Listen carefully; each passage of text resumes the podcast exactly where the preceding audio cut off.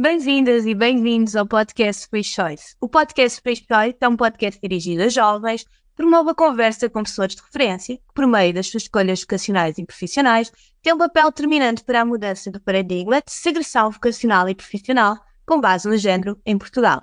Eu sou Inês Gomes e vou dar-te a conhecer a mulheres e homens que se distinguem por escolhas vocacionais e profissionais livres de estereótipos de género.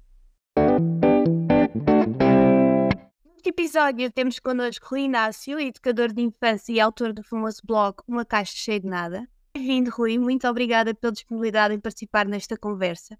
Uh, para começar, nós íamos pedir para falar um pouco sobre si e o seu percurso nos últimos anos. É, olá, bom dia. Obrigado também pelo convite e também parabéns pelo, pelo vosso projeto. Em relação ao meu percurso, como já iniciaram, sou educador de infância e por si só já é uma, uma profissão um pouco caricata, digamos assim, quando é um homem a assumi-la. Desde os tempos da faculdade, um, que me ajudaram muito para essa questão, de ser homem nesta profissão e, e todas as, as situações que poderiam advir daí. Uh, ao longo deste tempo, desde que eu terminei eh, a faculdade, tenho estado em, estive em creches, em IPSS, comecei a minha vida profissional a dar, eh, a dar aulas a, a cursos profissionais, depois entrei em creche, pré-escolar, quer em IPSS, quer no público. Uh, neste momento estou, estou no público, Uh, estou com crianças do pré-escolar. O blog uh, surgiu com um espaço de reflexão acima de tudo e que jamais pensaria que teria a proporção que tem. Muito obrigada pela partilha. Rui, podia-nos explicar como é que é o seu dia-a-dia como educador de infância? Sim, uh, acho que o meu dia-a-dia acaba por ser igual a de uma educadora. Tenho as crianças diariamente comigo, acabamos por estabelecer uma relação muito próxima em educação de infância seja educador ou, não, ou educadora, seja quer um ou outro. E a minha preocupação, acima de tudo, é que exista uma boa relação entre os adultos e as crianças um, e que também os pais também se sintam bem com a minha forma de estar. Uh, e que se nós conseguirmos ter uma compreensão dos pais em relação àquilo que fazemos na educação de infância, uh, conseguimos também fazer com que eles tenham segurança uh, diariamente e que, acima de tudo, as crianças também tenham segurança e se sintam bem é, é, a minha prioridade é sempre essa, é o bem-estar das crianças. Muito obrigada pela partilha tão importante. A nossa pergunta seguinte, ainda no âmbito do seu percurso de vida pessoal, quais é que foram as experiências pessoais que considera marcantes e que tenham de alguma forma motivado a sua escolha profissional? Olha, em primeiro lugar, eu fico, eu não, é, Educação da Infância não foi o meu primeiro curso. Um, eu entrei em Lisboa, uh, eu sou de, do Vimeiro, Conselho de Loureano, portanto aqui em Lisboa, e entrei em, em Geologia, porque no secundário adorei Geologia, um, e quando fui para o curso científico, na altura era designado, era designado desta forma, eu queria ser veterinário, mas depois entrei em Geologia, que adorei. Tive o primeiro semestre em Geologia, depois achei que a nível profissional não queria ter uma relação uh, com calhaus, digamos assim, mas, mas sim com pessoas. Um, pensei em animação, pensei em educação da infância pensei também em assistente social. O facto de ir para, para educador de infância, se calhar foi só relembrar algo que tinha vivido. Uh, eu frequentei o jardim de infância, tenho algumas memórias de jardim de infância, e, e, quando passei para o primeiro ciclo, isto é uma aldeia, Uh, nós tínhamos as aulas do primeiro ciclo, a salva que foi no quarto ano, uh, só da parte da tarde. Então eu ia da parte da manhã para o jardim de infância e ajudava a, a educadora. Uh, já era alguém que conhecia, e então, portanto, foi dessa forma. Creio que o ser educador acabou por se revelar, se calhar, dessa forma, não sei. Uh, frequentei também os escuteiros durante muito tempo, onde também tive este contato crianças, e este lado será mais humano e mais relação que acaba por existir. Portanto, sempre tive proximidade de, com, com, crianças também, desde família, uh, e eu acho que acabou por, surgir também de uma forma muito, muito natural. Conseguia destacar algum período na sua atividade profissional que tenham sido significativos, ou seja, tanto na sua visão do mundo como no próprio campo profissional? Uh, sim, é, é, a partir do momento em que eu criei o, blog, eu acho que acabou por ser algo muito, muito marcante a nível profissional. Uh, eu, eu sempre gostei muito de dar formação uh, a adultos e acho que às vezes é cansativo, mas uh, é cansativo porque acabo por ter a, a, minha vida profissional durante o dia com as crianças e à noite é quando eu acabo por, por dar estas formações entre educadores ou, ou assistentes operacionais ou professores de primeiro ciclo, seja. De facto, eu acho que hum, o blog, essa vertente tornou-se tornou ainda mais importante. Uh, o facto de sensibilizar uh, os adultos, sensibilizar os profissionais de educação para o respeito e principalmente para o brincar e para a importância que o brincar assume na vida das crianças. Falando em marcos, acho que o grande marco pode ter sido esse realmente, a criação do blog e, e tudo que veio daí. Jamais me imaginaria estar num seminário onde tenho pessoas de referência como o professor Carlos Neto, onde, tal como eu, eh, era, era orador. Né? e desde com 26 seminários, etc. Então, acho que acaba por ser um lugar muito importante a nível pessoal e também profissional. Isso reflete, acima de tudo, na valorização de, daquilo que vamos fazendo ao longo do tempo. Claro que sim. Uh, falando do seu blog, Uma Caixa Cheia de Nada, como é que surgiu essa ideia e quais é que eram as suas expectativas iniciais quando o criou? Eu, eu, na altura em que o blog foi criado, eu estava, numa, estava em creches e, portanto, comecei a fazer pequenas reflexões uh, a nível da página do Facebook. Antes disso, eu já, já partilhava bastante no Facebook. Eu criei uma pequena, não sei que assim posso dizer, um pequeno espaço que chamava de Conversas de Jardim, na minha página pessoal, e, e relatava pequenos episódios de situações engraçadas com as crianças ou diálogos que tinha com as crianças que eram engraçados, que acima de tudo refletia uh, pensamento, portanto, é, acabava por, uh, de certa forma, transpor para, para, para o digital. E houve um amigo meu que, que nos achou disse: ah, Olha, queria, queria um blog, estás a fazer essas reflexões, etc. Uh, e, e, é interessante criares o blog e alargares, além do Facebook, alargares o público, acima de tudo, que o pode ler. E foi dessa forma que criei o blog, em que a minha ideia era somente criar reflexões. Eh, lá além só as minhas reflexões e que as torno públicas, no fundo. Nunca imaginei ter uh, quantidade de pessoas que leem, nunca imaginei isso. Uh, mas, mas claro, para mim foi é sempre muito interessante quando chega a uma escola nova e, e a dizer mas o Rui, te caixa cheio de nada, acaba por ser já muito engraçado e às vezes um bocadinho incómodo, porque nós, nós esperava toda esta, esta dimensão.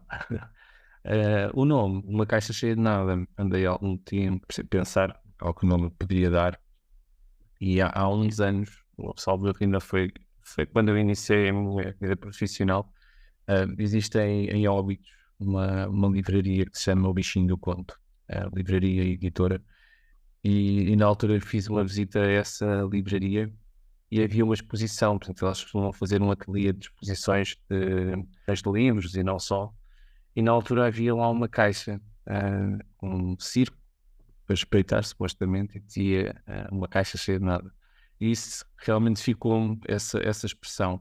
Curiosamente, de vez em quando o Facebook lembra-me, uh, já estava já a passar algum tempo, já trabalhava com crianças, houve uma criança que me trazia uma caixa de madeira é, e ela vinha toda contente, acho que até foi o rapaz, vinha contente com a caixa, uma caixa de madeira, e abria a caixa e eu dizia, eu disse-lhe muito despontado, assim, olha, já reparaste, tu tens uma caixa cheia de nada. Portanto, achei muito curioso a, a, relação, e depois acabou por ser esse o título que, que ficou. Mas pronto, acima de tudo, o blog é um espaço de reflexão onde não quer que seja para educadores, não quer que seja para assistentes operacionais, quer que seja para educadores, e neste sentido, educadores, pais, eh, todas as pessoas têm contato com crianças, ou não, até mesmo ao aberto a todos, a todo o público. Muito obrigada. Tal como o Rui mencionou, uh, ao estar numa área profissional ocupada maioritariamente por mulheres, uh, considera que alguma vez sofreu discriminação em função do seu género no exercício da sua atividade profissional? E se sim, podia-nos dar algum exemplo? É, é assim, como devem calcular, e sendo uma área tão feminina, entre aspas, um, é normal que quando surge um homem que hajam, que existam logo reações. Um, em primeiro lugar, acho que é importante nós pensarmos porque é que isto acontece. Porque aqui é uma área é, maioritariamente feminina. Se nós pensarmos a nível de história, portanto, a mulher sempre foi associada ao cuidado, educação de infância, além de educação, também é cuidado. Cuidar é, é fundamental na nossa profissão. Portanto, se nós pensarmos nisto, isto tem, tem uma vertente histórica. É? Se pensarmos quando existiu a Revolução Industrial, eh, em que eh, as mulheres começaram a, a, ter, a ter também o seu espaço a nível do mundo do trabalho, da emancipação da mulher. E de um momento para, o, de um momento para outro existe a, a, dificuldade de onde é que ficam as crianças, não é? Portanto, os jardins de infância surgem e, claro, são muito associados ao cuidado e principalmente à mulher, que era essa a pessoa principal que cuidava das crianças.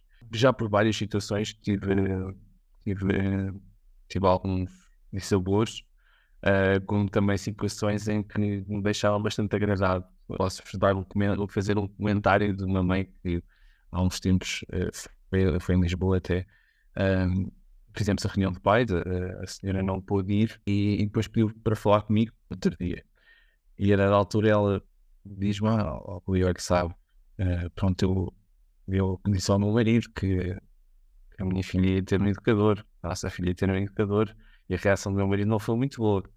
Disse então, uh, portanto, ela relatou mesmo, ela disse mesmo, ah, é, que o, meu, meu marido disse logo, o quê?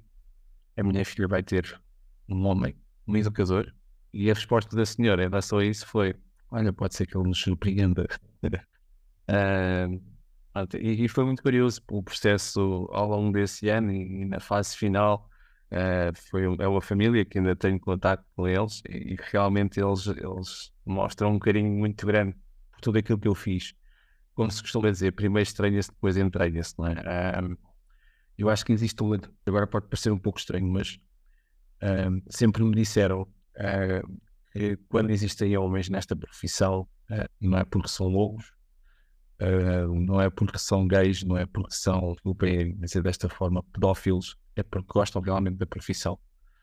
Ainda temos uma profissão em que, quando se vê um homem, temos vários mitos associados à nossa imagem, à nossa forma de estar, ou o que quer que seja. Um, mas, mas de facto acho que é, é muito importante percebermos que estas pessoas, quando estão nesta profissão, porque gostam mesmo, uh, nem sempre temos a noção daquilo que, que, nos vai acontecer ao longo do tempo, uh, porque acabamos por estar mais suscetíveis a estas questões sexuais, uh, os cuidados que temos que ter com, com as crianças, até, um, porque as redes sociais hoje em dia trazem o que é bom, mas também trazem e o que é, o que é mau no ser humano. Um, portanto, já tive, como disse há pouco, já tive situações muito desagradáveis, também uh, essas situações fazem-nos crescer e olhar acima de tudo para, para aquilo que nós fazemos e acima de tudo aceitar uh, a opinião dos outros. Mas uh, além de educarmos as crianças, estamos também a educar a sociedade neste sentido. E acho que é, é fundamental. Claro que sim, e é por isso serem pessoas como o Rui que é possível desconstruir estereótipos na nossa sociedade, isso sem dúvida. É, ainda neste âmbito, alguma vez sentiu que pelo seu género não lhe fossem dadas tantas oportunidades ou que tenha tido uma menor visibilidade? Não creio que tenha, é assim, de uma forma tão direta ou tão visível, eu acho que não aconteceu. Acredito que sim. Uh, naquela fase em que andamos a enviar currículos, etc. É para o homem, isto, se calhar. Parecendo que não. Eu terminei o curso em 2008, já existiam homens, obviamente, na profissão, já existiam alguns e, portanto, que já a facilitar aqui um bocadinho o meu trabalho.